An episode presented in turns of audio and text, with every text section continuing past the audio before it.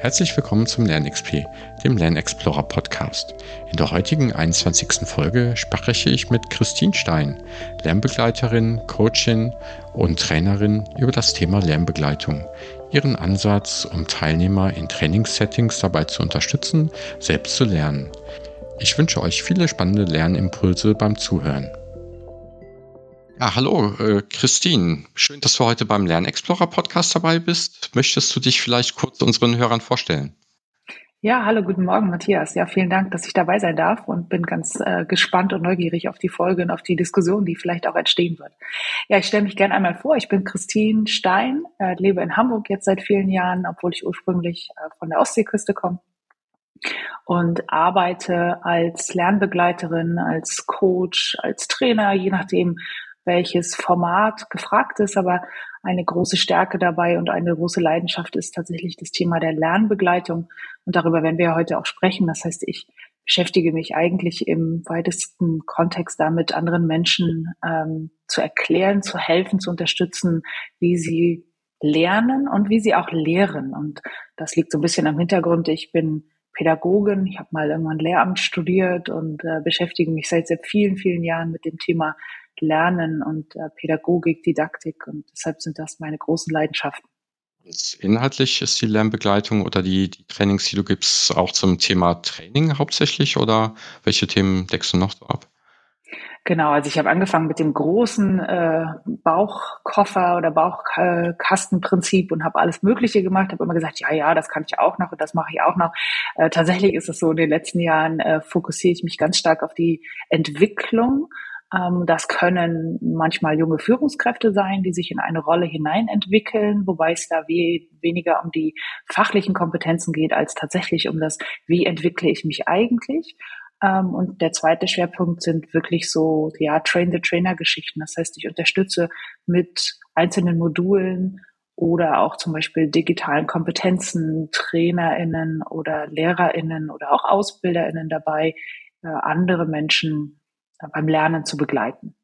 Schon die erste inhaltliche Frage eigentlich, aber ich glaube, die hebe ich mir für später auf. Ähm, hast du uns ein Zitat mitgebracht? Ja, ich habe lange darüber nachgedacht, Thema Zitat. Äh, es gibt ganz viele Zitate, die mich begleiten. Trotzdem habe ich immer ein Geschmäckle dabei, äh, sagt man, glaube ich, wenn es um Zitate geht, weil die klingen immer so ein bisschen wie so ein Kalenderblatt, den man, das man irgendwie abreißt. Und mhm. ähm, ich bin nicht ganz sicher, ähm, ob mir das eigentlich gefällt, mit Zitaten zu arbeiten. Eins, das steht hier tatsächlich auch in meinem Büro als äh, größeres Plakat, äh, kann ich aber äh, mal mitbringen und, und vielleicht zur Diskussion stellen. Da geht es um das Thema ähm, ja, Veränderungen. Das ist ein Zitat von Konfuzius und das heißt so ähnlich wie, es ist eigentlich egal, wie langsam du gehst, Hauptsache du bleibst nicht stehen.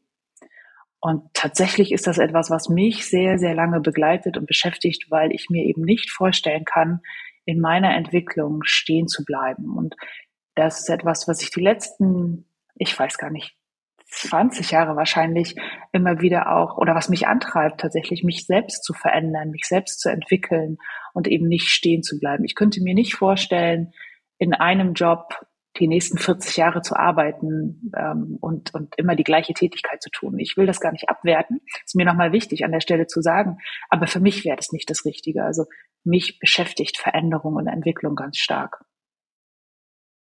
Ja, zumindest bei uns im, im Kontext Training und uns Lernen hat sich ja in den letzten zwei Jahren zumindest sehr viel verändert. Und es gibt ja auch immer weniger Jobs, die sich gar nicht verändern. Ne? Und äh, die, die, ja, viele Jobs gab es vor fünf Jahren ja auch noch gar nicht. Also ich glaube, Veränderung ist wirklich was Stetiges und äh, ja, ich mag auch ganz gerne die, die Sichtweise von dir ähm, zum Thema Zitate, ne, dass sie nicht immer glückbringend sind oder ne, Kalenderblattmäßig ja. oder ähm, auch sehr kurz und äh, auf der anderen Seite kann man, glaube ich, viel rein interpretieren. Ne? Also die haben ja auch ihre dadurch ihre Macht, glaube ich, ne? dass, dass man ja so sich einem Thema nähern kann oder auch ein Thema relativ einfach jemandem beibringen kann oder oder auch zum Nachdenken anregen kann. Ja, sie sind zum Teil sehr plakativ, aber sie können eben, wenn man sie dann diskutiert und, und hinterfragt und für sich selbst einordnet, können sie natürlich mehr Gewichtung bekommen. Und so habe ich das verstanden, auch die Aufgabe, mal über ein Zitat nachzudenken und eins mitzubringen. Und es war mir wichtig, das auch für mich einzuordnen. Ich glaube, äh, das ist wahrscheinlich auch der Ansatz, ähm, dass wenn ich ein Zitat mitbringe, das ja auch etwas über mich aussagt und aussagen soll. Ähm, und deshalb fand ich das ganz, ganz passend eigentlich. Ja, schön. Ja, und ähm, passt ja auch zum Thema äh, Lernbegleitung, über das wir heute sprechen wollen. Ne? Auch das bedeutet ja Veränderung. Und die Menschen, die sich einer Lernbegleitung aussetzen, sage ich mal, oder durch einen Lernbegleiter begleitet werden, auch die, ja, stehen ja vor einer Veränderung höchstwahrscheinlich. Und, und Lernen bedeutet ja auch wahrscheinlich immer Veränderung. Ja, genau. Also für mich ähm, ist eigentlich das Thema Lernbegleitung selbst schon die Veränderung, weil es nämlich, also so wie ich das zumindest verstehe oder auch lebe, ähm, ist es die, die Weiterentwicklung eines klassischen Trainings ähm, wohin also Training, ähm, und da können wir ja vielleicht später nochmal drüber sprechen, eben im Unterschied zur Lernbegleitung aus meiner Sicht was anderes ist und die Entwicklung daraus oder die Fortsetzung, das, was wir jetzt im Moment brauchen in dieser Welt, ist eher eine Begleitung des Lernens und, und deshalb ähm, ist das schon eine Veränderung, weil Lernen ist ja auch eine Veränderung ne? oder bewirkt eine Veränderung vielleicht oder sollte es vielleicht oder könnte es. Dann steigen wir doch vielleicht auch schon mal langsam ins Thema ein. Was ist denn für dich Lernbegleitung oder was verstehst du darunter? Mhm. Ähm, vor allem verstehe ich dazu den Unterschied zu einem klassischen Trainer oder einer Trainerin, ähm, ohne das andere ähm, damit schlecht zu machen. Mir ist nur die Abgrenzung wichtig. Ähm, Lernbegleitung ist für mich, äh, jemanden dabei zu begleiten, sich selbst zu entwickeln, Wissen aufzubauen oder neues Wissen anzuwenden und damit Veränderung hervorzurufen. Und ich mag den Begriff Lernbegleitung deshalb lieber als Trainer oder Training, weil es nicht darum geht, dass ich als Person Wissen mitbringe und dem anderen, meinem Gegenüber, meinem Klienten, meinem Kunden, wie auch immer, Wissen äh, übergebe, sondern es ist eher die Tatsache, dass ich dem anderen helfe, dieses Wissen für sich selbst aufzuarbeiten und anzuwenden. Und dabei begleite ich ihn. Also es ist eine Art Coaching im Prinzip. Ähm, ich, ich helfe ne, zur Selbsthilfe, also unterstütze dabei, einen Prozess zu durchlaufen. Und ähm, dabei ist mir eben wichtig, dass es nicht darum geht, als Trainer irgendwie im, im Vordergrund zu stehen, Wissen mitzubringen und die, die Macht auch über Wissen zu haben, sondern wirklich eher äh, mit den richtigen Methoden, mit den richtigen Lernformaten oder auch Lernstrategien jemanden dabei zu unterstützen, sich das Wissen selbst anzueignen und dann anzuwenden. Das würde dann in der Regel auch im 1 zu 1 Kontext passieren oder ist das auch im Gruppensetting möglich? Ich bevorzuge sogar das Gruppensetting, mhm. wobei es eben eins mhm. zu eins genauso geht ähm, vielleicht mit anderen Methoden oder Formaten, aber mhm. ich bevorzuge das in der Gruppe und das hat einen, einen wichtigen Punkt, nämlich, dass ich ganz fest daran glaube, dass das Lernen in der Gruppe, also im Austausch mit anderen, äh, viel leichter funktioniert und viel schneller geht und auch durchaus mehr Spaß machen kann. Ähm, wobei äh, die Kombination vermutlich richtig ist, ne? sich selbst mal Dinge anzueignen, sich auch im Selbststudium oder in der Einzelarbeit mal Dinge zu erarbeiten und die dann wieder mit einer Gruppe gemeinsam auszuprobieren oder zu diskutieren. Aber ähm, eher glaube ich an Gruppen, weil die Kraft von Gruppen, von Lerngruppen, das Miteinander, das auch Lernen vom anderen, ähm, da glaube ich ganz fest daran, dass das, dass das am effektivsten ist und dass es auch am meisten Spaß macht. Es ist ja doch so, dass wenn ich mir ein Thema aneigne, indem ich etwas dazu lese oder ein Video schaue oder was auch immer, einen Podcast höre, dann habe ich da ja meine eigenen Gedanken zu. Dann mache ich mir Vorstellungen, dann, dann mache ich mir auch vielleicht Notizen, dann habe ich für mich etwas gelernt im besten Fall und habe Wissen mir angeeignet. Aber durch den Impuls von anderen, wie sie dieses Wissen selbst für sich verstanden haben oder selber nutzen, äh, kriege ich ja nochmal zusätzlichen Input.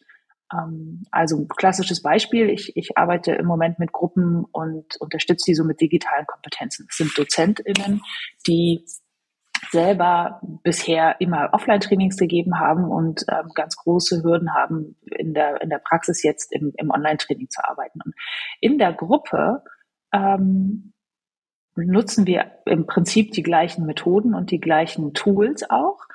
Aber wenn dann jeder mit seinem erarbeiteten Stück sozusagen zurückkommt in die, in die Lerngruppe und vorführt, in Anführungsstrichen, also zeigt, was er daraus gemacht hat, haben die anderen sofort nochmal zusätzliche Ideen, die sie mitnehmen können und sagen, hey, cool, was du gemacht hast, das könnte bei mir auch funktionieren, das nehme ich auch mit.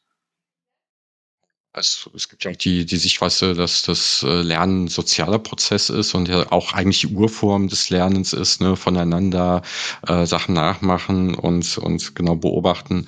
Und durch die Diskussion kriege ich auch nochmal andere Perspektiven dazu mit äh, vor allem wenn es offen gestaltet ist, so ein so eine Lernbegleitung oder so ein, so ein offenes Training, ähm, habe ich ja viel mehr Möglichkeiten des Austauschs und äh, wie du auch sagst, ne, ein Wissen kann ich mir vielleicht auch im Video anschauen, aber das ist dann erstmal das Konsumieren von Inhalten und ja noch nicht die, äh, die wirkliche Verinnerlichung. Und ich muss es ja mindestens wiedergeben, idealerweise anwenden, äh, damit sich auch verfestigt. Und erst durch die Anwendung lerne ich ja eigentlich wirklich. Genau, darauf gekommen bin ich im Prinzip, als ich, ich habe ja viele Jahre Training selber gegeben oder auch äh, mhm. mit, mit Trainern gearbeitet, auf der anderen Seite, als ich im Konzern war. Und ähm, immer wenn es darum ging, hinterher Teilnehmende zu befragen, hey, wie, wie fandet ihr das Training? Was, was habt ihr davon mitgenommen? Ähm, dann habe ich immer wieder erlebt, dass Teilnehmende gesagt haben, ja, ich mag ja eigentlich kein Rollenspiel und davor hatte ich auch am meisten Angst, aber ehrlich gesagt war das am coolsten. Also die ganzen Übungen und die, die Praxisanwendungen, die dann meist ja am Nachmittag stattgefunden haben, nachdem vormittags irgendwie so, eine, so, eine, so ein halber Tag Input war, äh, das ist ja das, was den meisten dann auch im Kopf geblieben ist und sie sich daran erinnert haben und, und das eigentlich auch am meisten Spaß gemacht hat. Und deshalb die, die, die, also mein Vorgehen eher zu sagen, das Wissen kann man sich irgendwie selbst aneignen. Ähm, sicher kann ich als guter Lernbegleiter ähm, Wissen oder Quellen geben, ne? dass, dass meine Lernenden nicht komplett lost sind und sich erstmal suchen müssen, wo kriegen sie jetzt ihr Wissen her.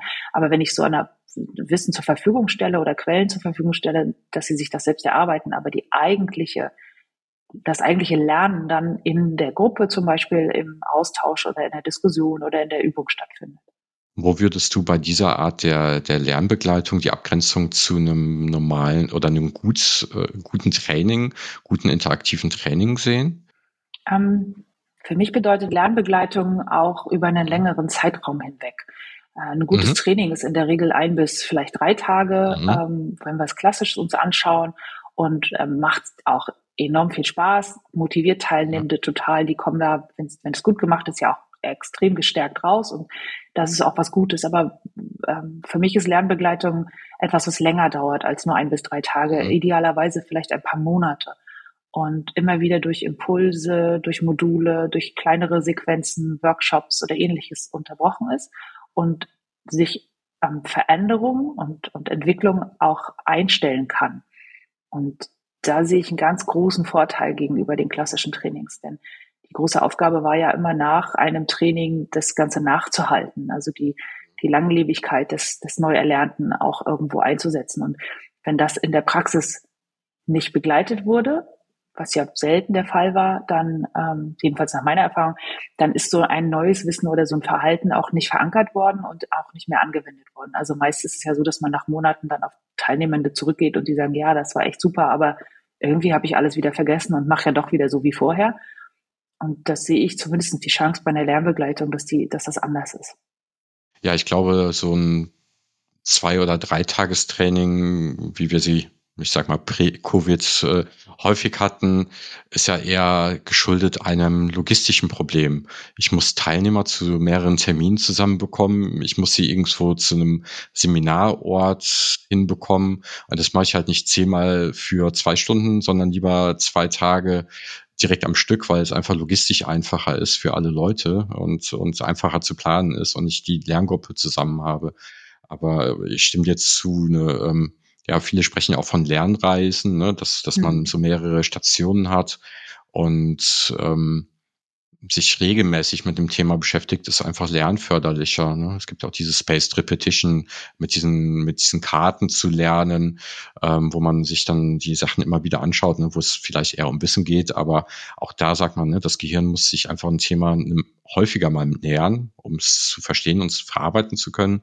Und ich glaube, über einen längeren Zeitraum hast du dann ja auch eher ähm, die Möglichkeit, das, das Wissen oder das, das Können in die Praxis anzuwenden und Transfer zu haben und dann nachher nochmal Reflexionsmöglichkeiten zu haben und nicht nur zwei Tage in der Theorie und im geschützten Rahmen was auszuprobieren, sondern zwischendurch auch mal in der Praxis was auszuprobieren und dann vielleicht wieder die, die Praxiserfahrung mitzunehmen in den Seminarraum oder ja. Trainingsraum. Ja. Perfekt, das wäre genau die richtige, die richtige Lösung. Ich habe schon vor oder prä-Corona ähm, häufiger versucht, äh, zusätzlich zu Trainings äh, Begleitung anzubieten und habe das dann in Form von Coaching angeboten beim Kunden und habe gesagt, hey, wir mhm. machen das Training, aber ich würde eben stark empfehlen, im Nachhinein noch so und so viele Stunden begleitet über Monate hinweg ein ähm, Coaching äh, zu organisieren, weil genau diese Reflexion, die du gerade angesprochen hast, äh, total nützlich sein kann.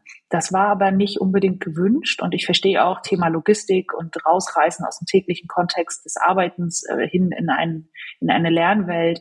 Ähm, das war schwierig und, und da war auch zumindestens nach dem, was ich so an Erfahrung, also an Erfahrung gemacht habe, da war noch nicht der Wille da. Und Corona hat uns da äh, ganz großartig in die Karten gespielt, als dass man nämlich äh, darauf angewiesen war, eben virtuell zu arbeiten. Und plötzlich merkten alle, dass das, was vorher in der Theorie ja längst da war, es ist ja nicht so, dass das jetzt alles neu erfunden wurde bei Corona, äh, sondern es war ja schon da und wurde sicher auch verwendet, aber eben wenig. Da haben jetzt viele gemerkt, hey, das kann man machen und man kann sogar äh, aus dem normalen Arbeitskontext heraus mal in ein Lernsetting gehen und wieder zurück in den Arbeitskontext und das funktioniert sogar ganz prima. Und das ist etwas, was jetzt natürlich äh, viel häufiger auch nachgefragt wird. Das erlebe ich zumindest bei meinen Kunden.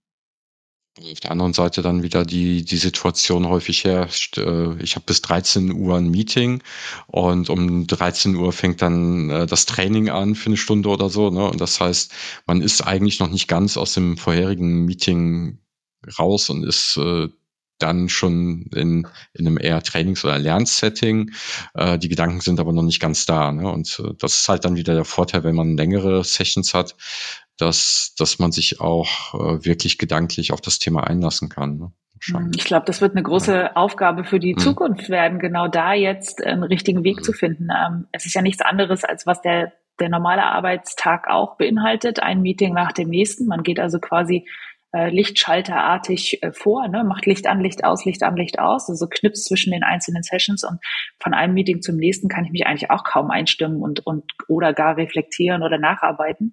Ähm, das ist ja zumindestens wäre das eine ein klassischer Arbeitstag, so wie ich ihn auch erlebt habe, als ich noch in der Angestelltenwelt unterwegs war. Ähm, aber es ist eben genau schlimm. Und das Gleiche machen wir gerade mit Trainings. Ne? Wir kombinieren unseren Alltag mit den Trainings, gehen irgendwo hin, schalten den Lichtschalter ein und schalten dann danach wieder aus und gehen in den nächsten.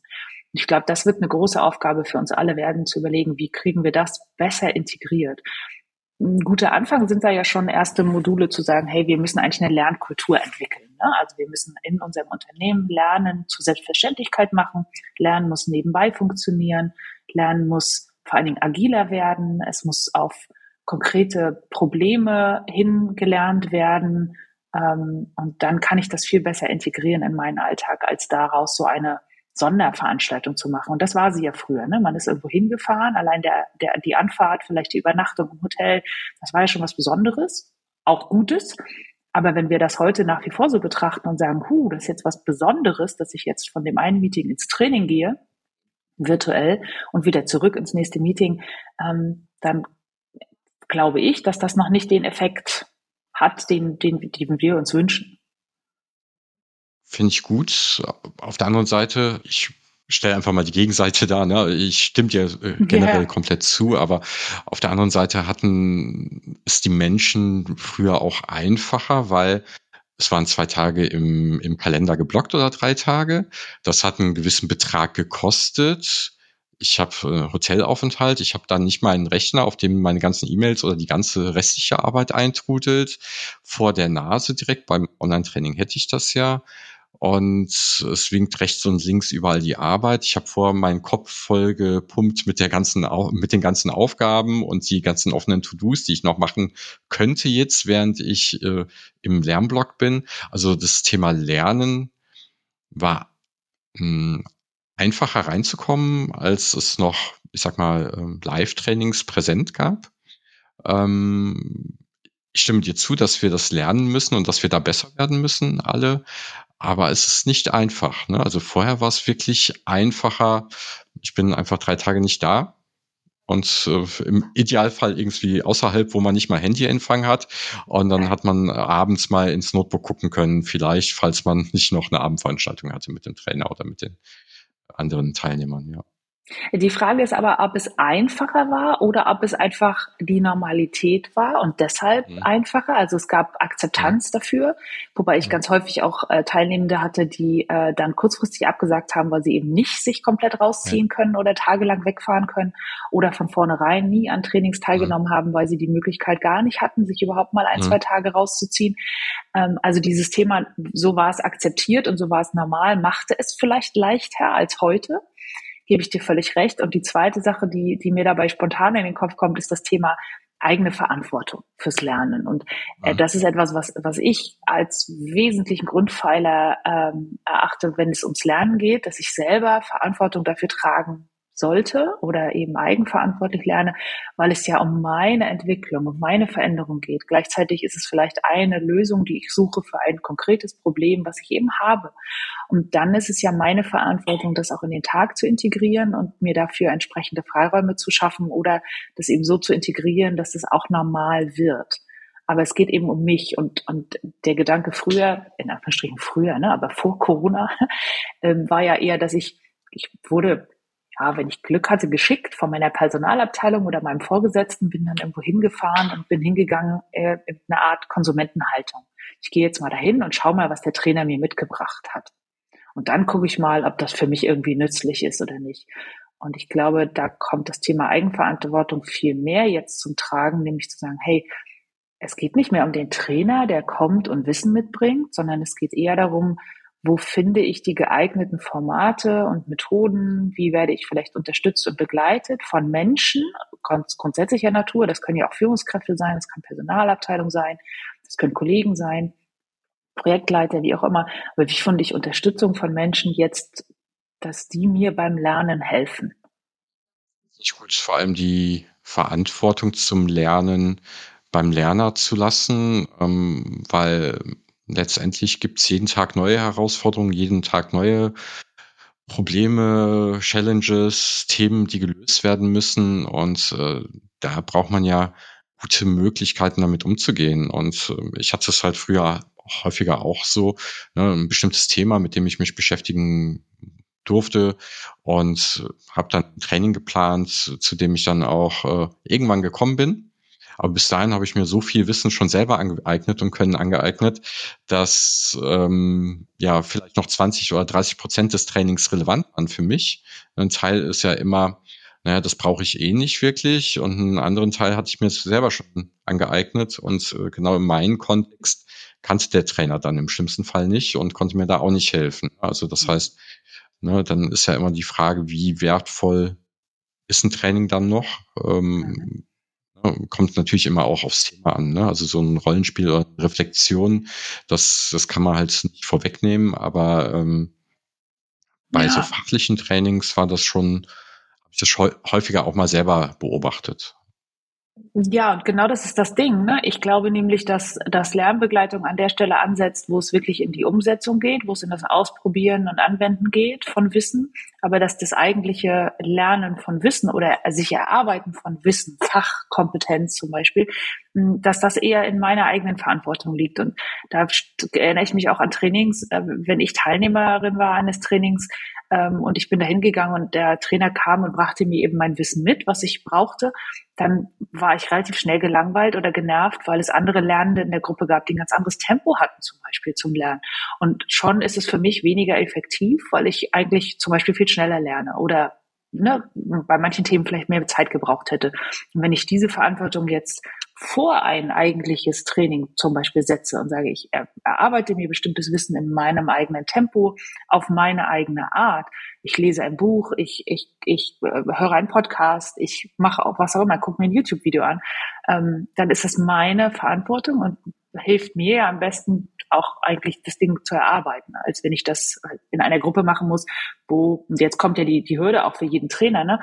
Thema äh, Schule auch, wenn ich da 30 Schüler sitzen habe, das sind alles 30 unterschiedliche Lerner, die jetzt möglichst gleichmäßig zu beschulen und den gleichmäßig Wissen reinzufüllen, geht ja eigentlich nicht. Und wenn man das aber auslagert und in die eigene Verantwortung der Menschen gibt, habe ich wahrscheinlich auch einen größeren Effekt erzielt. In, in der Schule nennt das, nennen die das ja häufig Flipped Classroom, ne, diese mhm. Methode. Ich mag das sehr, die, ja. diesen Ansatz finde ich ganz großartig, wird aus meiner Sicht noch viel zu selten verwendet, weil da würden wir lernen, eigene Verantwortung zu übernehmen für unser Wissen. Ja, als du gerade Flipped Classroom gesagt hast, hatte ich es gerade aufgeschrieben gehabt auf meinem Platz. genau, weil äh, ja, da, da ist auch die Theorie, die wertvolle Live-Zeit, die man zusammen hat, für den Austausch zu nutzen und nicht dafür Wissen weiterzugeben. Und ähm, jetzt will ich keinem Lehrer zu, nah, äh, zu nahe treten, aber wahrscheinlich gibt's immer fast immer einen besseren Lehrer, der etwas besser erklären kann. Ne? Und das könnte man ja einmal konservieren und äh, verfügbar machen und äh, also die reine Wissensvermittlung. Und äh, es geht dann im, im Klassenraum eher darum, sich auszutauschen und, und ja, zu vertiefen, Fragen zu stellen ne? und, und das Üben auch wieder ähm, vielleicht eher in den Klassenraum zu machen als äh, in Hausaufgaben, ja. Ja, genau. Und da äh, den, den Vorteil der unterschiedlichen Sozialformen eben zu nutzen, wenn ich schon mal zusammenkomme mit anderen Menschen. Das ist was, was ich nicht alleine zu Hause kann. Wenn ich eben alleine bin, ja. bin ich allein. Da habe ich die Sozialformen ja. genau vorgegeben. Aber wenn ich das im Klassenraum schon mal habe als Nutzen, ich kann Gruppen bilden, ich kann mich vernetzen, ich kann mich austauschen, ich kann kreativ denken und diskutieren, das kann ich alles weniger mit mir selbst. Genau, und der, der Schnellere kann dann eventuell den anderen was erklären und vertieft sein bisschen nochmal was und die Langsameren haben die, die Chance, dass, dass jemand, der schneller war, ihnen das mal erklärt und nochmal äh, auf ihre Fragen eingehen kann. Ne? Und so, so profitieren dann auch in gemischten Settings äh, potenziell beide davon. Ne? Ja, genau. Ähm, da ist das Kontext, der Kontext Schule auch wirklich auf die, auf die Erwachsenenwelt genauso zu übertragen. Ne? Ich sehe das an meinem mhm. Sohn, der ist jetzt sechste Klasse, der überhaupt total ungern Hausaufgaben macht, weil er das Prinzip nicht verstanden hat. Er sagt, was soll das? Warum muss ich etwas mhm. üben hier zu Hause, was ich A längst verstanden habe, was auch im mhm. Unterricht schon dreimal gemacht wurde? Warum soll ich jetzt noch fünfmal dieselbe Aufgabe rechnen zu Hause? Das verstehe ich nicht. Während ich mir vorstellen könnte, wenn er sich etwas erarbeiten muss, was er dann eben braucht im Unterricht, was er wirklich als Voraussetzung benötigt. Das hat er dreimal gemacht und hat kein Wissen angeeignet, weil er es nicht gemacht hat vorher. Dann merkt er aber spätestens im Unterricht, Mist, beim nächsten Mal muss ich es aber wirklich machen, weil ich brauche das hier zur Anwendung. Und schon wäre das Thema Hausaufgabe ein ganz anderes. Und ich glaube, das lässt sich genauso übertragen in die Erwachsenenwelt und in das Lernen in der Erwachsenenwelt. Wobei ich in der Erwachsenenwelt, wo ich mich ja eher heimisch fühle, ähm, ja noch äh, den hoffentlich meistens den Vorteil habe, dass es äh, ja Themen sind, die ich auch direkt anwenden kann. Und wenn ich in der Schule Integralrechnungen lerne, ist das erstmal ein theoretisches Konstrukt, wo ich vielleicht gar nicht weiß, wofür ich das wirklich anwenden kann. Ne? Und, und die Praxis da sehr viel weiter weg ist. Und, äh, und solche Trainings haben wir ja häufiger, hoffentlich nicht im, im, im äh, Berufskontext. Ja, genau. Da gebe ich dir völlig recht. Und das ist natürlich, das ist eine große Herausforderung für den Kontext Schule. Da möchte ich jetzt lieber auch gar nicht weiter ankratzen, weil ja, da öffnen wir mhm. einen Riesentopf. Aber ich gebe dir recht, in der äh, Erwachsenenbildung oder in, in, der Welt, in der wir ja jetzt auch unterwegs sind, ähm, sollte es viel mehr oder viel näher an der Praxis sein und ich direkt ja anwenden können, was ich lerne. Und dafür gehe ich eigentlich auch zu Trainings. Ne? Also ob ich jetzt zum Führungskräftetraining gehe, weil ich äh, lernen will, äh, wie ich besser äh, Teams führe oder wie ich meine Rolle besser ausfülle oder ähm, was weiß ich. Ne? Oder ich muss ein Fachtraining, gehe zu einem Fachtraining, weil ich ein System lernen möchte, was ich zukünftig anwenden möchte oder muss. Ähm, klar, dann habe ich einen direkten Bezug zur Praxis. Dann auch zurück zum, zum Training im Business-Kontext ähm, oder Lernbegleitung im Business-Kontext. Wie kann ich mir das denn konkret vorstellen? Also du machst äh, ja sozusagen Prozessbegleitung, Lernbegleitung. Ähm, die Teilnehmer versorgen sich selber mit dem Wissen erstmal und, und wie, wie kann ich mir dann so ein Live-Setting bei dir vorstellen? Mhm. Also äh, tatsächlich ist es so, dass ich eine Lernplattform begleitend zu fast jedem Training mhm. anbiete, auf der sich Wissen findet äh, bestimmte Tipps und Impulse, Links, Webseiten, YouTube-Videos, eine ganze Menge Sachen, die ich mal zusammengestellt habe und nicht unbedingt auch gar nicht selbst äh, erarbeitet habe, mhm. sondern wirklich eher die, die Recherche schon vorab ge gestartet habe. Die finden sich dann auf der Lernplattform. Ähm, und meine Teilnehmenden kommen zu Modulen in der Regel zusammen, die eine grobe Überschrift tragen, worum es also gehen soll thematisch. Und in diesem Modul ähm, erarbeiten wir in der Regel schon in Gruppen, in, in Breakout-Sessions, wenn es virtuell ist, oder äh, anhand von konkreten Aufgabenstellungen erarbeiten wir das Wissen. Und dann je nach Thema, es könnte zum Beispiel sein, dass ähm, wir dies, das Lernen durch Lehren nochmal anwenden und, und einer anderen Gruppe sozusagen ne, Wissen vermitteln, was wir selber erarbeitet haben und so weiter.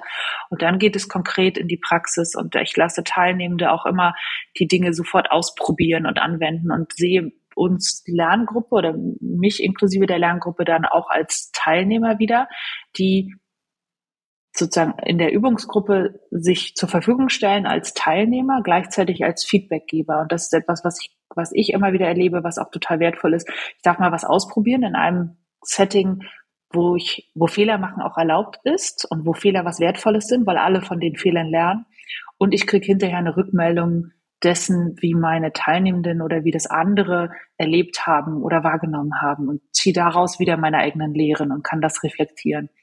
So sieht eigentlich bei mir das, der, der Kontext aus. Und ähm, ich habe mich lange schon mit dem Thema beschäftigt, mich selber viel mehr in den Hintergrund zu stellen. Also gar nicht eben mich in den Fokus zu rücken, zu sagen, ich bin jetzt hier euer allwissender Trainer oder der, der Mensch, der das, der das alles leitet und macht und durchführt, sondern ich bin eher, ich, manchmal fühle ich mich wie so ein Strippenzieher. Ne? Ich bringe so ein paar Tipps und Methoden mit und gucke, dass alles richtig läuft. Ich nenne das manchmal auch Moderation, weil es eher das ist, was ich tue ähm, und lasse meine Teilnehmenden selber arbeiten. So, sie sind viel aktiver dabei, ähm, sind viel mehr im Austausch, sind eben in der Sozialform Gruppe unterwegs und nehmen dann auch von den anderen nochmal Feedback mit. Und natürlich gibt es auch von mir eine Rückmeldung und von mir nochmal Input. Von mir gibt es manchmal auch Anregungen zu sagen, hey, na, das und jenes kann man vielleicht auch so gestalten, schau dir das nochmal genauer an oder geh nochmal vertiefend in das Thema. Ich habe dir hier nochmal was mitgebracht oder guck nochmal hier rein. Das heißt, du bist zwar Fachexperte, aber bist im Sinne von Training from the back of the room, bist ja im hinteren Teil des Raums und lässt den, den Leuten ihren, ihren, äh, ihren Raum und arbeitest sehr, sehr intensiv mit, mit Ausprobieren, Übungen und Feedback, ja, was, was ja auch wichtig ist, damit man auch in die Anwendung kommt und diese auch dann verbessern kann. Ich, was ich, ich wenn mir Leute, wenn mich Leute fragen, ne, wie kann ich denn präsentieren lernen, ist meine Antwort eigentlich dadurch, dass ich präsentiere und nicht dadurch, ja. dass ich ein Buch lese. Ähm, das, das heißt nicht, dass das Buchlesen falsch wäre, aber es ist halt ja nur eine Vorbereitung. Ich muss es anwenden. Und dann fehlt immer noch die Rückkopplung. Ne? Ich muss ja wissen, was gut war, was gut ankommt oder was nicht. Und äh, häufig fehlt ja in der Praxis das Feedback, wenn man es nicht aktiv einholt oder dann, dann das wirklich hilfreiche Feedback. Und das ist in so einem geschützten Rahmen natürlich mit anderen Teilnehmern wahrscheinlich deutlich besser. Mhm. Ja, was ich auch gut finde, ist, dass du halt das Wissen am Anfang ja schon gesammelt hast, ne? im Prinzip schon kuratiert hast und äh, viele Leute sprechen ja auch darüber im Moment, dass äh, eine Rolle des, des von Lernexperten häufiger ist, äh, gutes Wissen oder gute Quellen zu kuratieren, als äh, Content zu erzeugen. Also es geht so ein Trend weg von Content Creation zu Content Curation, weil mhm. einfach äh, das meiste schon gesagt worden ist, nur noch nicht von jedem und wahrscheinlich besser, als ich es könnte. Schön. Ehrlich gesagt, äh, das gefällt mir sehr gut, auch diese Begriffe da nochmal zu verwenden. Ich habe immer schon gesagt, ein guter Lehrer ist ein fauler Lehrer, ähm, weil ich eigentlich mir gar nicht diese Mühe machen muss. Die hat ja jemand sich schon gemacht. Und es ist ja schon wahnsinnig gutes Wissen da draußen äh, unterwegs. Warum soll ich das alles nochmal machen? Vor vielen, vielen Jahren hat mal ein Kunde zu mir gesagt, Mensch, Frau Stein, Sie müssten mal ein Buch schreiben. Mit einem Buch kann man richtig was bewirken. Und ich denke mal, aber es gibt schon so viele Menschen da draußen, die tolle Bücher geschrieben haben ähm, abgesehen davon, dass ich diesen Aufwand auch scheue. Aber ich freue mich eher dann, Dinge zu verwenden, genau, die schon da sind. Und die würde ich kuratieren. Das ist ein schöner Begriff an der Stelle, gefällt mir. Weil ich Schreiben da tatsächlich wieder auch hilfreich finden kann im Lernprozess, weil ähm, wenn ich es öffentlich schreibe, jetzt ein Buch ist natürlich sehr umfangreich, aber wenn ich einen Blogartikel schreibe, auch wenn es schon mal geschrieben worden ist, ist es für mich eine gute Reflexion. Ich muss es auf den Punkt bringen, ich muss es klar genug formulieren. Ich steigere vielleicht auch meine Schreibfähigkeiten. Kommunikation wird ja auch immer wichtiger. Und äh, aber eher als als Lernmethode, als zu sagen, dass ich wirklich was Neues schaffe. Ne? Und deswegen kann Schreiben auch wieder hilfreich sein. Äh, genau, ein Buch schreiben, genau. Wahrscheinlich wurde alles schon mal geschrieben oder ich werde nicht die neue Erkenntnis haben, die ich irgendwo aufschreiben könnte. Ja. Das denke ich zumindest. Also mir geht es so. Und da wird es ja. bestimmt eine Menge Menschen da draußen geben, die sagen, ha, ich habe aber noch eine coole Idee und die verarbeite mhm. ich jetzt in einem Buch und da kommen noch mal neue Konzepte zum, zum Vorschein, die es vielleicht noch nicht gab. Toll, finde ich super. Ähm, ich, für mich kommt das gerade gar nicht in Frage und ich finde, ich bin happy mit dem, was es schon gibt oder was es auch vielleicht noch geben wird und, und sauge das lieber auf. Mhm. Ja, und dann hat man auch schon was aus der Praxis und braucht nichts Neues darstellen, was man ja auch irgendwie verteidigen oder belegen müsste eigentlich. Ne? Und wenn es schon belegt worden ist, dann, dann, dann gibt es das ja auch schon beschrieben, ja. Ja, stimmt. Ja. Mhm. Was spricht denn vielleicht aus deiner Sicht auch gegen eine Lernbegleitung, wie du sie beschreibst? Eigentlich nicht viel, aber immer wieder erlebe ich durchaus, dass meine Lernenden ähm, oder manche Lernenden durchaus mal überfordert sind von dieser Methode und dieser Eigenverantwortung, die ich ihnen gerne übertragen möchte, weil sie es gar nicht gewohnt sind, weil sie es so nicht gelernt haben und weil sie es auch nicht erwartet haben. Ich hatte gerade kürzlich einen Kurs, wo zwei der Teilnehmenden hinterher im Feedback äh, gesagt haben, äh, sie hätten sich eigentlich viel mehr Wissensinput gewünscht und sie hätten sich viel mehr mhm. gewünscht, dass ich noch mehr referiere. Ähm, sie fanden es gut, aber das hat ihnen irgendwie gefehlt. Und sie kommen halt aus einem äh, Uni-Kontext gerade, also die sind frisch von der Uni und haben das eben so gelernt, dass, dass jemand kommt und Wissen mitbringt. Sie haben es auch gelernt, das selbstständig zu verarbeiten und sich zunutze zu machen. Das heißt, ich treffe schon hin und wieder auch auf Menschen, die äh, mit meiner Art des Lehrens oder der Lernbegleitung dann in dem Fall überfordert sind. Und von daher muss man wahrscheinlich gut hingucken und äh, Menschen auch erstmal behutsam daran führen. Und das habe ich gelernt für mich, die nicht zu überfallen und zu sagen, hey, hier ist jetzt Lernbegleitung und ähm, du machst jetzt alles selbst, sondern sie auch erstmal dahin zu entwickeln und sie zu begleiten, dass sie das wollen und dass sie das dann auch können. Und das ist etwas, da gehe ich jetzt nur ganz kurz auf das Thema Schule zurück, aber wir haben es ja nicht so richtig gelernt, ne? selber Wissen uns anzueignen. Und dann komme ich jetzt in Kurse oder in Veranstaltungen, wo ich das plötzlich können muss. Und das ist dann schon kritisch. Ich hatte auch ein paar Mal Teilnehmer in der Begleitung gehabt, äh, einer Beratung gehabt, die ähm, gesagt hatten, dass ein Training ja nicht so toll war, weil nicht genügend Theorie drin war und äh, sie nur im Austausch waren, wohingegen dann andere Teilnehmer gesagt hatten, das war ein super Training, wir hatten so viel Austausch, wir konnten mit realen Fällen arbeiten. Also da scheint es wirklich äh, ja Unterschiede zu geben, abhängig davon, wie Personen geprägt sind und welche Vorerfahrungen und so sie sie hatten. Ja, es ist ganz, ganz spannend zu beobachten, ja. ja kenne ich auch. Mhm. Und das finde ich natürlich auch berechtigt, völlig in Ordnung. Es gibt ja einfach ja. unterschiedliche Herangehensweisen und unterschiedliche Erwartungen. Ähm, und ich werde sicher nie immer alle treffen, das ist richtig. Aber das gilt es eben auch zu kommunizieren und nach außen sichtbar zu machen, transparenter zu gestalten, ne? wie, wie Lernen eben möglich ist. Und jeder sucht sich dann die Form aus, die für ihn geeignet ist. Deshalb, ich hatte das vorhin schon mal gesagt und mir ist das wirklich wichtig. Ich finde jetzt nicht Lernbegleitung die einzige und genialste Form, äh, sondern mhm. es ist eine Form, die für mich total Sinn macht und für mich gut ist. Aber es gibt genauso andere Lernformen, die äh, auch ihre Berechtigung haben. Und ich finde, dann hängt es eben vom, von der Zielgruppe ab, vom Kontext, vom, vom Wissensstand, von der Situation, in der sich jemand befindet. Ja, finde ich ganz spannend. Was, was ich immer schwierig finde, ist, ist die Begrifflichkeit. Ne? Jeder versteht unter bestimmten Begriffen was, was anderes. Und ich ähm, habe bisher Lernbegleitung eher so in Richtung Lerncoaching gesehen. Ne? Und dann, dann ist es auch eher so ein eins zu eins Setting. Ähm, und was, was ich mal als Definition ganz schön fand, war so eine Sichtweise, die die Datev aufgebaut hatte. Die hatte gesagt, es gibt auf der einen Seite so ein fachliches eine fachliche Begleitung. Also sie haben das zum Beispiel im Bereich User äh, Experience Research gemacht. Da ist dann ein Fachexperte, der anderen dabei hilft, im täglichen Job sich auf bestimmte Tätigkeiten vorzubereiten und äh, wirklich inhaltlich auch mit reingeht und sie inhaltlich äh, coacht, sage ich mal, also ein fachliches Coaching. Und das ist äh, dann, der, der nennt sich dann auch noch Lernbeschleuniger, ne, weil er halt konkret das Lernen auf den Kontext bezogen den Leuten hilft. Ja, und das ist dann eher so ein, ähm, eine fachliche Lernbegleitung.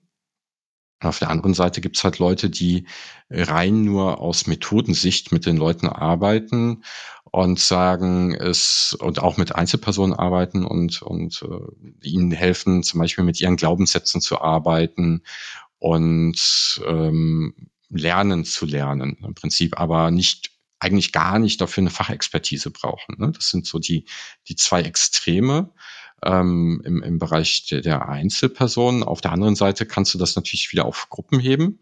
Hätte ich jetzt gesagt, beim fachlichen, der fachliche Lernbegleiter für die Gruppe wäre für mich so klassischerweise eher der Trainer. Wobei du jetzt noch so den, den Zwischenschritt hast und sagst, eigentlich bist du Fachexperte, lässt aber eine Gruppe äh, alleine arbeiten oder für sich selber lernen und gibt es nur die Impulse rein. Auf der anderen Seite könnte man ja auch sagen, es gibt einen Lernmoderator.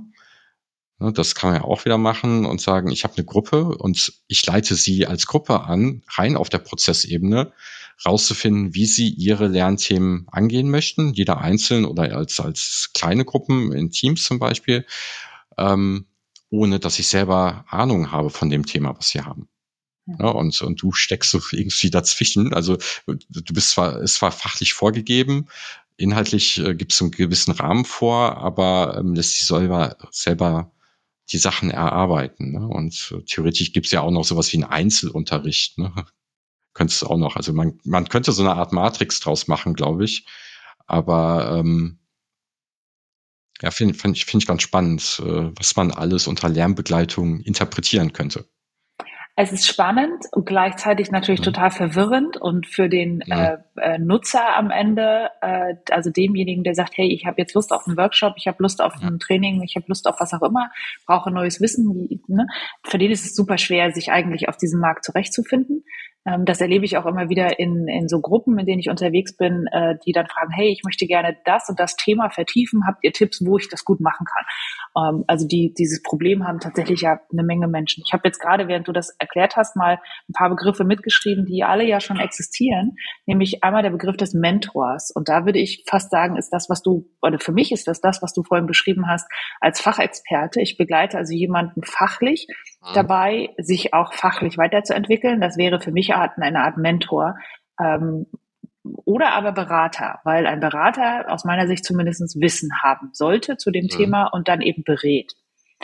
Versus den Coach, der aus meiner Sicht nicht Fachwissen braucht, sondern entsprechende Methoden, äh, also einen Methodenkoffer mitbringen muss, wie ich jemanden dazu anleite, zu reflektieren, für sich selbst äh, die Lösung zu finden.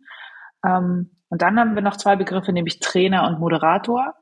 Ähm, und für mich ist eben, das habe ich ja vorhin schon gesagt, ein Trainer jemand, der eben Wissen mitbringt und das in verschiedene äh, Kontexte packt und vermittelt. Und jetzt kommen wir zum Punkt, vielleicht ist Moderation eher der Begriff, den es trifft, ähm, als Lernbegleitung, denn ich gebe dir völlig recht, das Thema Lernbegleitung ist auch so unterschiedlich besetzt schon. Viele verorten das auch im Kontext Schule, gar nicht im Kontext Erwachsenenbildung. Ähm, und ich gebe dir völlig recht, ich bin noch nicht happy mit dem Begriff Lernbegleitung. Ich würde gerne was anderes entwickeln dafür oder was Neues erfinden, weiß ich nicht, aber irgendwie das anders formulieren, damit es verständlicher ist und transparenter ist. Ja. Wobei Moderation oder Facilitation ja äh, schon wieder komplett neutral ist. Es soll die eigene Sicht gar nicht mit reinbringen und äh, nur den Prozess äh, bearbeiten. Aber du bist ja auch ein eine fachliche Moderation sozusagen. Ne? Also eine du gehst häufig in die Moderationsrolle, aber da, wo es notwendig ist, auch in die, die Trainerrolle. Also du hast so ein bisschen, glaube ich, dann zwei Hüte auf ähm, und nutzt sie dann situativ, aber die, die Moderatorenrolle ähm, ist dann wahrscheinlich stärker ausgeprägt. Ja, das stimmt. Das ist ein guter Punkt. Ich gehe in die verschiedenen Rollen in den jeweiligen notwendigen Situationen. Und eigentlich ist es ja für den Teilnehmer auch völlig egal, in welcher Rolle ich gerade bin. Hauptsache, er kriegt das raus, was er am Ende braucht. Also muss man es gar nicht von mir aus her betrachten, also wer ich eigentlich bin und welche Rolle ich mache, sondern es muss eigentlich ja vom, vom Endprodukt sozusagen her gedacht werden. Also der, der Teilnehmende muss irgendeine Begrifflichkeit äh, damit verbinden, dass er jetzt auf eine Lernreise geht. Und deshalb mag ich den Begriff der Lernreise auch sehr, weil es eher ja eine, eine Journey ist, ne, die ich irgendwie ähm, in den nächsten Monaten vielleicht äh, unternehme. Eine, eine Reise ja häufig auch, die gar kein definiertes Ende hat. Ne? Also eigentlich geht das Lernen ja immer weiter und äh, nur die Ziele ändern sich dann vielleicht nochmal. Oder wenn ich ein Ziel erreicht habe, kommt das nächste Ziel. Das ist eine, fast eine Weltreise. Aber ist das genau nicht das, was es eigentlich sein sollte beim Thema Lernen? Es muss ja gar nicht endlich sein, sondern es ist ja schon so, dass ich mich auf eine Reise begebe und ja, ich habe verschiedene Ziele, die verfolge ich dann auf der jeweiligen Reise oder Etappe ähm, und gehe dann weiter ins nächste Ziel, weil äh, klar, Lernen ohne Ziel macht irgendwie auch nur so bedingt Sinn, finde ich. Also ich brauche schon irgendwas, wo ich hinarbeite und das auch anwenden kann. Das ist für mich zumindest wichtig. Aber eine Weltreise klingt gut, ne? Zu sagen, ich gehe auf verschiedene Etappen, habe jeweils unterschiedliche Ziele und die verfolge ich dann. Also es gibt zwar Leute, die haben schon das, das Ziel ganz am Ende im, im Fokus, aber normalerweise fokussiert man sich ja auf die nächste Etappe erstmal. Und was ich beim Lernen immer spannend finde, ist, dass sich die Ziele häufig mit mehr Erfahrung oder mehr Einblick nochmal verändern. Ja, Ne, und ähm, da sind wir auch wieder beim Thema Agilität. Eben hast du ja auch agil genutzt, das Wort. Ne? Ähm, mhm. Man kann nicht sagen, ich will in zwei Jahren das Thema genau das erreicht haben. Das könnte man schon in bestimmten sehr klar definierten Bereichen. Ne? Also wenn ich, äh, wenn ich was äh, habe, was schon ganz viele gelernt haben und was ganz klar vorgegeben ist, dass ich nicht Klavier spiele, ne, dann kann ich genügend üben wahrscheinlich, dass ich eine gewisse Expertise irgendwann erreiche mit Unterstützung, aber in vielen Fällen ist es ja so, dass ich erst eine Erkenntnis erlange und dann merke, was eigentlich hinter dem Thema steckt und ich sich dann das Lernziel erst wieder anpassen muss, potenziell. trotzdem brauche ich ein Ziel als Orientierung. Ja, das finde ich gut. Ein Ziel ist mir wichtig. Also ich bin auch sehr strukturiert mhm. als Person und brauche das immer so Ziele und klare Vorgaben und so Richtung. Aber ich bin da ganz bei dir. Ähm, es muss mir möglich sein, diese Ziele auch nochmal zu anzupassen, zu verändern oder flexibel darauf zu reagieren, was auch mein Außen gerade ähm, mit mir macht. Und klar kann ich mir vornehmen, in zwei Jahren dies oder jenes erreicht zu haben oder ich will in fünf Jahren die oder jene Position haben. Ähm, aber es kann halt passieren, dass auf dem Weg dahin andere Dinge passieren, die mich dann dazu bewegen, in eine andere Richtung zu gehen. Und das, ehrlich gesagt, ist doch das Schöne daran. Also, das ist ja das, was mich so begeistert an der Geschichte, dass ich so viele Möglichkeiten habe. Manche sind dann damit überfordert und lost, weil es doch so viele Möglichkeiten gibt. Aber das gleichzeitig ist es eben auch so schön, ne? weil ich so viele Chancen habe, etwas zu lernen. Es gibt ja auch so was, das nennt sich den, der Dunning-Kruger-Effekt zum Beispiel. Und dass man, wenn man von einem Thema noch keine Ahnung hat, denkt man, man kennt sich sehr gut damit aus. Einfach weil man das Thema ja noch gar nicht ganz überblicken kann. Und ähm, habe ich einen bestimmten Level erreicht, dann merke ich halt, dass ich das Thema dass das Thema viel breiter ist und je mehr ich Experte werde, desto mehr denke ich, ich bin kein Experte, weil das Thema ja so breit ist. Ne? Und äh, da, da gibt es so eine schöne Kurve, ähm, die das darstellt und das, das merkt man eigentlich beim Lernen immer wieder, wenn man sich mit einem neuen Thema beschäftigt dass man erst denkt, naja, ach, Machine Learning ist ja gar nicht so, kann ja gar nicht so schwierig sein, bis man dann, naja, Machine Learning ist vielleicht ein schlechtes Beispiel, ne, aber bis man dann erstmal in so ein Thema tiefer reinschaut und dann merkt, wow, das ist ja riesig komplex und äh, man kann gar nicht Experte in allen Dimensionen hier sein und deswegen erzeugt sowas häufig dann auch erstmal eine Demut, wenn man erst ein gewisses Level erreicht hat. Mhm. Ja, schöne Beschreibung. Genau so geht es mir auch häufig. Also nicht, dass ich jetzt denke, ich wäre Experte in einem Thema, aber ich entdecke ganz häufig, wenn ich irgendwo anfange mit einem Thema, dann, dass sich da eigentlich unendliche viele Unterthemen noch äh, verbergen, die ich auch alle noch irgendwie erreichen will oder mir anschauen will. Also den Effekt habe ich auch schon häufig gehabt, genau. Aber das macht es eben wieder zu einer Lernreise. Ha, mir gefällt der Begriff. Ich bleib da mal ein bisschen bei. Ja, hat sich der, der Podcast ja schon gelohnt. Auf jeden Fall. Genau. Ähm, angenommen, jemand möchte mehr Lernbegleiter und weniger Trainer werden. Was, was muss die Person denn dafür eigentlich mitbringen? Also was für, für äh, Kompetenzen braucht man dafür, um sowas machen zu können? Ich glaube, zunächst ist das Thema Haltung wichtig. Also ich muss mir mhm. überlegen, ähm, wer ist eigentlich wichtig in meinem Setting auf meiner Lernreise? Und das bin in diesem Fall nämlich nicht ich sondern das ist das Lernen und das äh, Wissen und das sind die Teilnehmenden. Also ich finde, vom Blickwinkel sollte es sich ändern. Also ne, Haltung, Blickwinkel. Ähm, und dann hilft es natürlich, ähm, guten, einen guten vollen Werkzeugkoffer mitzubringen von verschiedenen Methoden und Formaten, verschiedene äh, didaktische, ähm, didaktisches Wissen, auch darüber sich Gedanken zu machen, wie Lernen Lernende ähm, und was brauchen die dafür, für ein gutes Lernsetting? Was ist wichtig für, für dieses für diese Lernreise ähm, und das eher zur Verfügung zu stellen. Also beginnend von einem warmen Raum, sage ich jetzt mal, ne? ob der virtuell oder Präsenz ist, ist jetzt erstmal dahingestellt, aber eher so die Umgebung, die Lernumgebung zu arrangieren und äh, das, das Setting so aufzubauen, dass es für meine Lernenden gut ist. Ich glaube, was immer hilft, ist ein Verständnis von Coaching oder Coaching-Methoden mitzubringen. Ich habe vor vielen Jahren eine Coaching-Ausbildung gemacht und war eine Weile danach traurig, weil ich dachte, hör, wende ich ja gar nicht an und ich bin ja gar kein Coach. Aber es ist ja totaler Quatsch, weil die Methoden, die ich damals gelernt habe, die verarbeite ich und nutze ich einfach in meinen Trainings und in meiner Lernbegleitung und auf den Lernreisen. Ähm, also ich glaube, das hilft total, äh, weil es gute Methoden sind, um Lernende zu bewegen, zu triggern, anzustoßen oder eben Impulse zu setzen. Also das, das braucht es auf jeden Fall.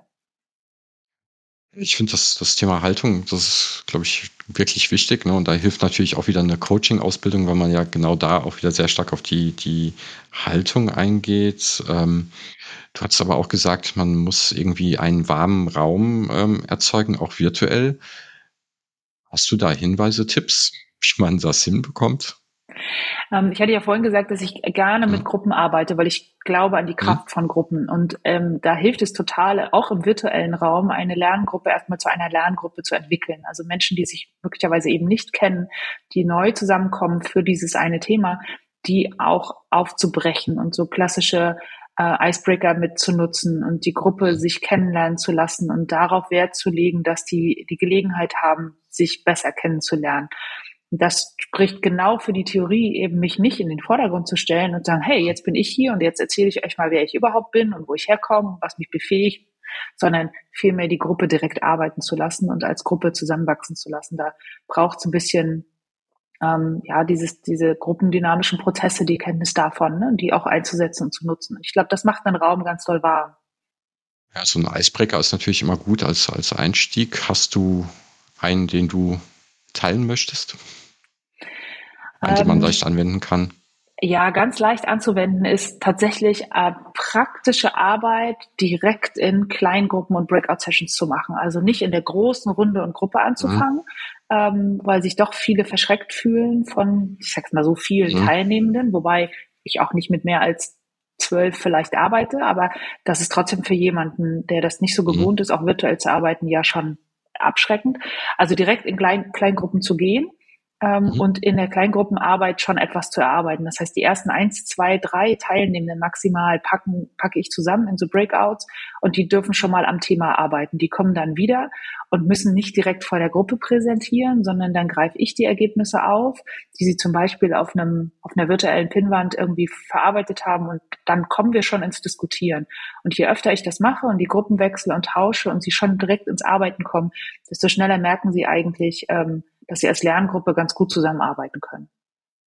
Mal so ein, ich hatte auch mal in einem Trainer so einen Spruch gehört, ähm, die Teilnehmer müssen in den ersten fünf Minuten ins Sprechen kommen. Sonst mhm. sprechen mhm. sie das ganze, den ganzen Workshop oder das ganze Training lang nicht mehr. Also möglichst früh in die Aktivität bringen, ja, das ist, ist wichtig und dann natürlich mit einer geringen Hürde, ne, also in, in kleineren Gruppen anstatt in einer zu großen Gruppe, ja. Macht Sinn für mich. Ja, das stimmt wahrscheinlich mit den, äh, mit den ersten fünf Minuten. Ich kann mir das gut vorstellen. Das ist natürlich auch das gleiche Thema wie der erste Eindruck. Ne? Und das ist so, ich habe einen ersten Eindruck und den gewinne ich in den ersten paar Minuten von dem Training. Und wenn ich da schon merke, ich kann mich hier eigentlich zurücklehnen oder nebenbei Kartoffeln schälen, dann ähm, wird das für den Rest des Trainings ähnlich in der Haltung bleiben. Das stimmt. Ich äh, kannte im, im Live-Setting sowas, äh, nannte sich Tuschelgruppen, ne? wenn man im Stuhlkreis saß, ähm, einfach mit dem mit dem direkt äh, Sitznachbarn einfach äh, eine einfache Frage erstmal diskutieren. Ne? Das ist sehr niederschwellig, sehr einfach. Es ist halt ein Zweiergespräch, das kriegt jeder irgendwie hin und jeder wird schon mal aktiviert. Das äh, war eine, zumindest im Live-Setting, eine sehr angenehme, einfache Startübung häufig. Genau, ich gehe inzwischen auch davon weg, äh, so Vorstellungsrunden zu machen. Ich versuche, die schon ja. auszulagern, im Vorfeld schon zu, zu machen, zum Beispiel auf einem Padlet, dass sich alle schon mal vorstellen können und sich kennenlernen, wenn sie sich eben nicht kennen. Weil im Grunde, muss ich sagen, ist die Vorstellungsrunde eigentlich nur für einen nützlich, nämlich für mich. Also mir hilft es ja. schon, zu wissen, wo die Teilnehmenden stehen und wo sie herkommen und was sie machen. Aber eigentlich interessiert es die anderen Menschen im Raum überhaupt null. Und das ja. verzögert sowas unendlich und, und ist eigentlich langweilig. Also das ist so meine Erfahrung. Und ja, man könnte das dann in Kleingruppen machen, geht mal in so einen kleinen Raum und stellt euch gegenseitig vor, aber das müsste man ja äh, ganz häufig äh, wiederholen, damit sich dann alle auch kennengelernt haben und dann wird's wieder zu lang. Also davon gehe ich eigentlich mehr und mehr ab, zu sagen, ich mache jetzt eine Vorstellungsrunde, interessiert eigentlich nicht. Ich hatte mal äh, jemanden, der hat gesagt, der, ähm, dass er am Anfang schon das Gruppensetup für Kleingruppenarbeiten vordefiniert und immer beibehält, damit sich da halt auch in dieser Kleingruppe eine gewisse Vertrautheit ergibt. Mhm. Und dann würde es ja theoretisch reichen, wenn sich die drei oder vier Leute gegenseitig vorstellen, wenn sie dauerhaft in derselben Gruppe bleiben. Das, das wäre vielleicht auch nochmal eine Möglichkeit. Was, was wir ganz gerne machen, ist halt auch so, ähm, so einen emotionalen Check-in zu machen, also zu sagen, wie geht's mir im Moment eigentlich, weil das ist schon mal ganz gut zu wissen, ach, da hat jemand eine Eskalation, der wartet auf eine E-Mail und der ist genervt. Das ist jetzt nicht nur wegen dem Training oder hoffentlich gar nicht wegen dem Training, aber die Person ist einfach genervt und lassen wir jetzt einfach mal äh, nicht links liegen, aber wir wissen das und äh, wir können nochmal nachfragen oder der, der ist jetzt noch genervter, vielleicht ist gerade eine E-Mail reingekommen oder sowas. Äh, dann kann man das damit aktiver umgehen oder jemand äh, war müde und wenn er, ähm, weil, weil, weiß ich nicht, äh, Kinder krank sind oder sowas, ähm, dann weiß ich, wenn die Person gähnt, liegt das auch nicht daran, dass der Workshop gerade mies ist. Ne? Das sind so, so auch ganz nette Sachen, die, die man auch relativ schnell machen kann, wenn die Gruppengröße nicht so groß ist. Aber da brauchen wir, wir arbeiten meistens mit Teams, da äh, ist ja schon ein gewisser Vertrautheitsgrad normalerweise da. Ja, stimmt, gute Idee.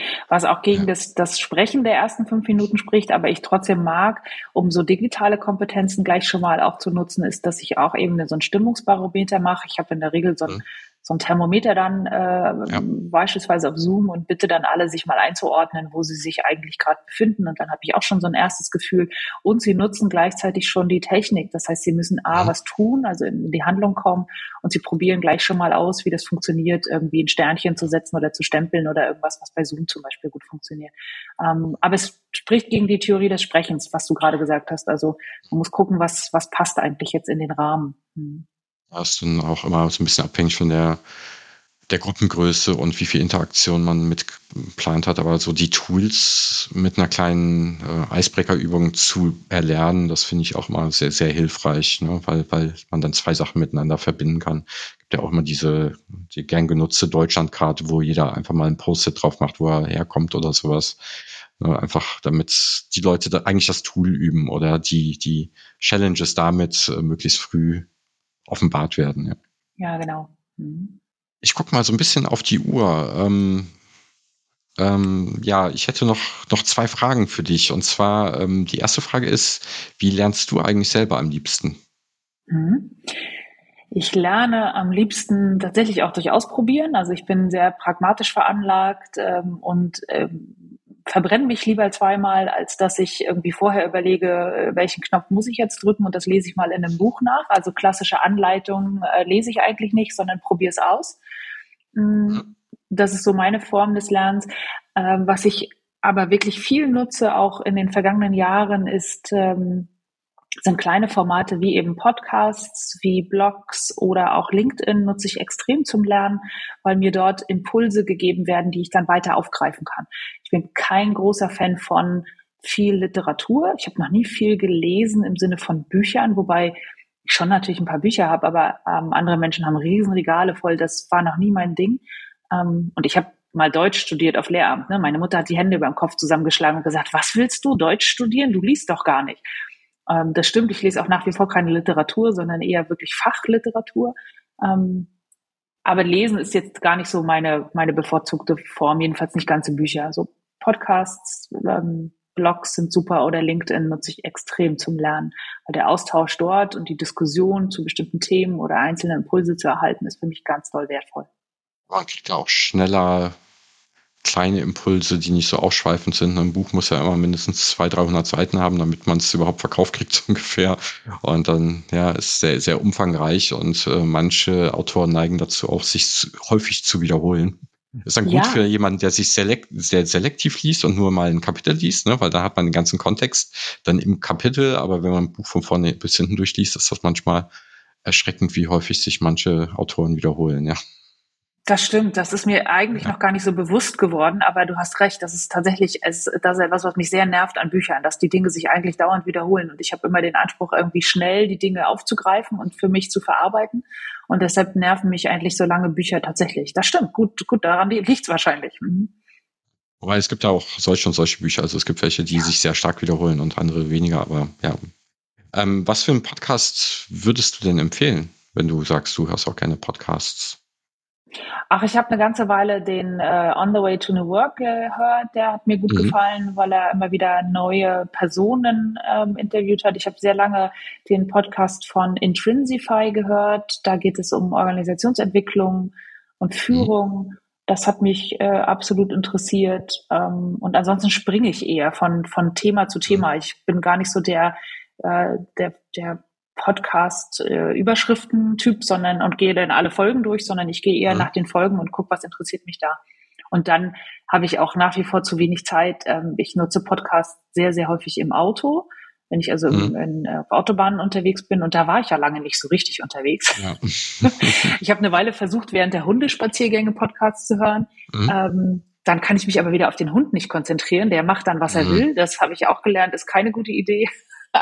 also hm, ich springe eher zwischen den Podcasts. Aber zwei hast du zumindest schon mal genannt. Mhm. Ja, ich, ich kann das nachvollziehen. Also ich suche mir auch immer die Folgen raus, die, die passen. Mittlerweile habe ich so viele tolle Podcasts gefunden. Äh, da kann ich nicht mehr alles anhören und suche mir dann die, die spannendsten Folgen raus, ja. Ähm, gut, dann die letzte Frage. Ähm, eben hast du schon angedeutet, äh, Literatur, Bücher ist vielleicht nicht immer so dein Lieblingsding, aber trotzdem hast du eine Buchempfehlung für uns. Vielleicht ja auch zu dem Thema, was wir gerade hatten. Ja, ich habe äh, zwei Bücher sogar mitgebracht. Eins äh, mhm. will ich nur kurz anreißen, weil es mich wahnsinnig geflasht hat, aber das deinen Hörern durchaus bekannt sein dürfte. Und zwar ist es das äh, Training from the Back of the Room von äh, ja. Sharon Bowman. Äh, es hat zwei Gründe. Erstens ist das Thema grandios. Das hat mal jemand auf den Punkt gebracht, was ich irgendwie gefühlt schon ganz lange denke und mache. Aber was ich an diesem Buch so grandios finde, ist die Tatsache, dass es eigentlich ein Arbeitsbuch ist. Es ist ein Workbook, wo ich also drinnen mhm. ganz viel schreibe. Ich habe selten ein ja. Buch so bearbeitet, dass es unendlich viele Post-its hat. Ich habe ganz viel reingeschrieben und, und, und Notizen gemacht. Wahnsinn, was dieses Buch mit mir gemacht hat, alleine der Form wegen. Das fand ich großartig. Ähm, das kann ich wirklich empfehlen, da brenne ich echt mhm. für.